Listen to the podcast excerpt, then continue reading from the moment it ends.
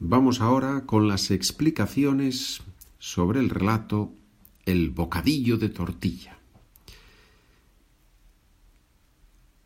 Número 1. Al pie de una montaña. ¿Qué es el pie de una montaña?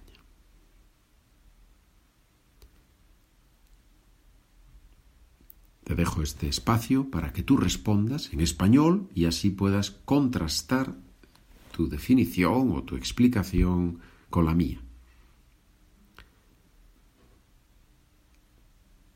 Es la parte inferior, o mejor dicho, la base, donde arranca, donde comienza la subida. ¿Y por qué se llama el pie o la falda? También usamos en español la falda de la montaña, pero bueno, el pie también se usa. Porque el pie es la parte del cuerpo humano que está más abajo que es la base. Y en el caso de los animales, ¿hablamos de pies también? Correcto. No, con los animales no usamos la palabra pie, sino la palabra pata. Los animales tienen patas. Muy bien, todo esto está escrito en el documento. ¿sí? Si, si vas a la página Spanish with Pedro, allí tienes en el podcast español en español, tienes los PDFs de todas las lecciones y cada cinco o cada diez episodios voy agrupándolos y sacando libros que puedes comprar eh, como PDF, un libro, o puedes comprarlo en Amazon como libro electrónico o como libro en papel. Bien. Por cierto, si lo compras en Amazon y escribes una valoración positiva, se agradece mucho. Número dos. Así que ya nos veremos en la cumbre. Así que ya nos veremos en la cumbre. ¿Cómo podemos decir esa frase con otras palabras? ¿Cuántas palabras puedes cambiar de esa frase?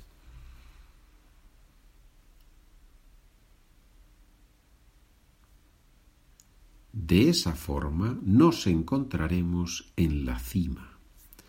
De esa forma nos encontraremos en la cima. Así que introduce una consecuencia de algo que hemos dicho antes. Un ejemplo más claro, más fácil. Estoy un poco cansado, así que no sé si iré a jugar al tenis.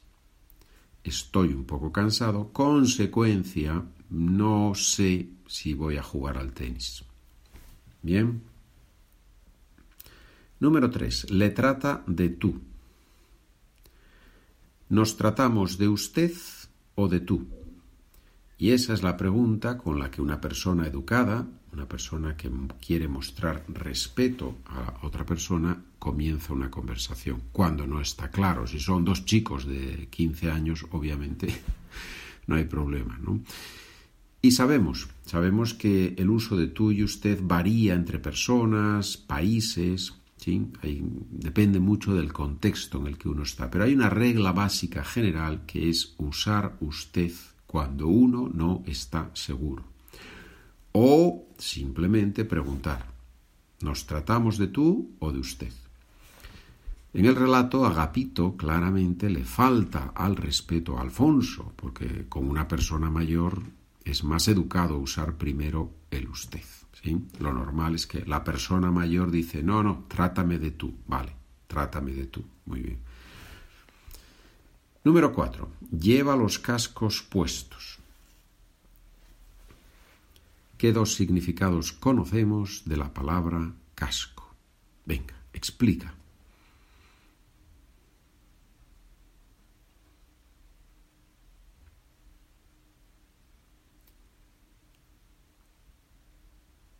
Uno es el instrumento que nos ponemos en la cabeza para escuchar música o para aislar el sonido y concentrarlo en los oídos,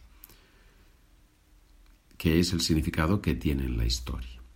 El otro es la protección que usamos cuando vamos en moto o en bicicleta. También se usa el casco de la moto, el casco de la bicicleta. Número 5 se tumba apoyándose en unas piedras. ¿Qué es eso de tumbarse? ¿Puedes explicarlo en español?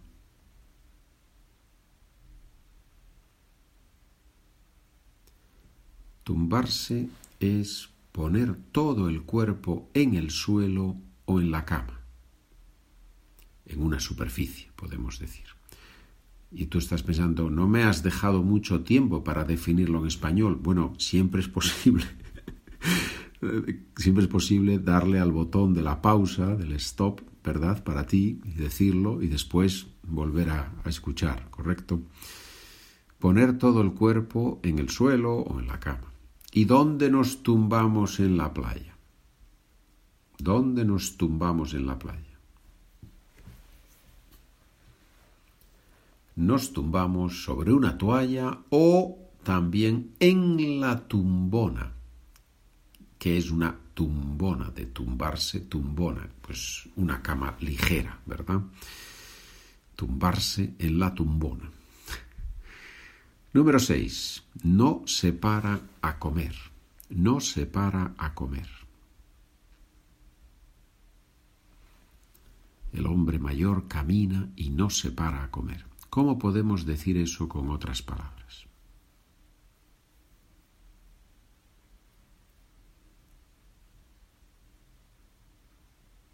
no se detiene para comer, no deja de hacer lo que está haciendo, en este caso caminar, no deja de caminar para poder comer. Este niño no se para nunca, está en continuo movimiento. La frase típica, ¿no? Este niño no se para nunca, está en continuo movimiento. Si en una fábrica hay producción continua, 24 horas, podemos decir que no se para nunca la producción. No se para nunca la producción. Número 7. Me fallan las fuerzas. ¿Qué significa que me fallan las fuerzas?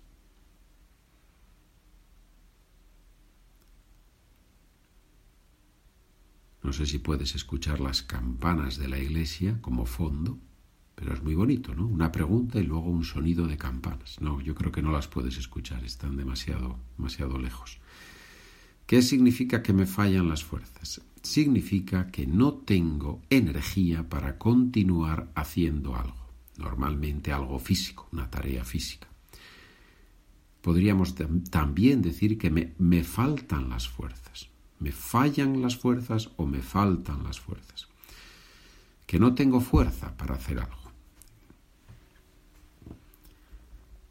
Número 8. No sirven para nada. no sirven para nada. ¿Para qué sirve estudiar español? ¿Para qué sirve? Es, una pregunta tipiquísima que hacemos en español. ¿Para qué sirve ese objeto? ¿Para qué sirve hacer esa actividad? ¿Para qué sirve estudiar español?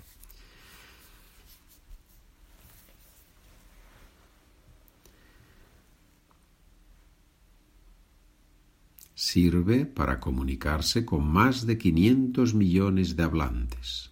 Sirve para engrandecer nuestra alma. Sirve para comprender mejor a la gente y al mundo. Sirve para desarrollar nuestra capacidad intelectual. Sirve para ver la vida con una nueva perspectiva. Bueno. Esas son mis razones para estudiar un idioma, en este caso el español. Practica lo que has aprendido. Usa en tus conversaciones estas expresiones, estas palabras, y verás que así vas disfrutando más y más del estudio del español.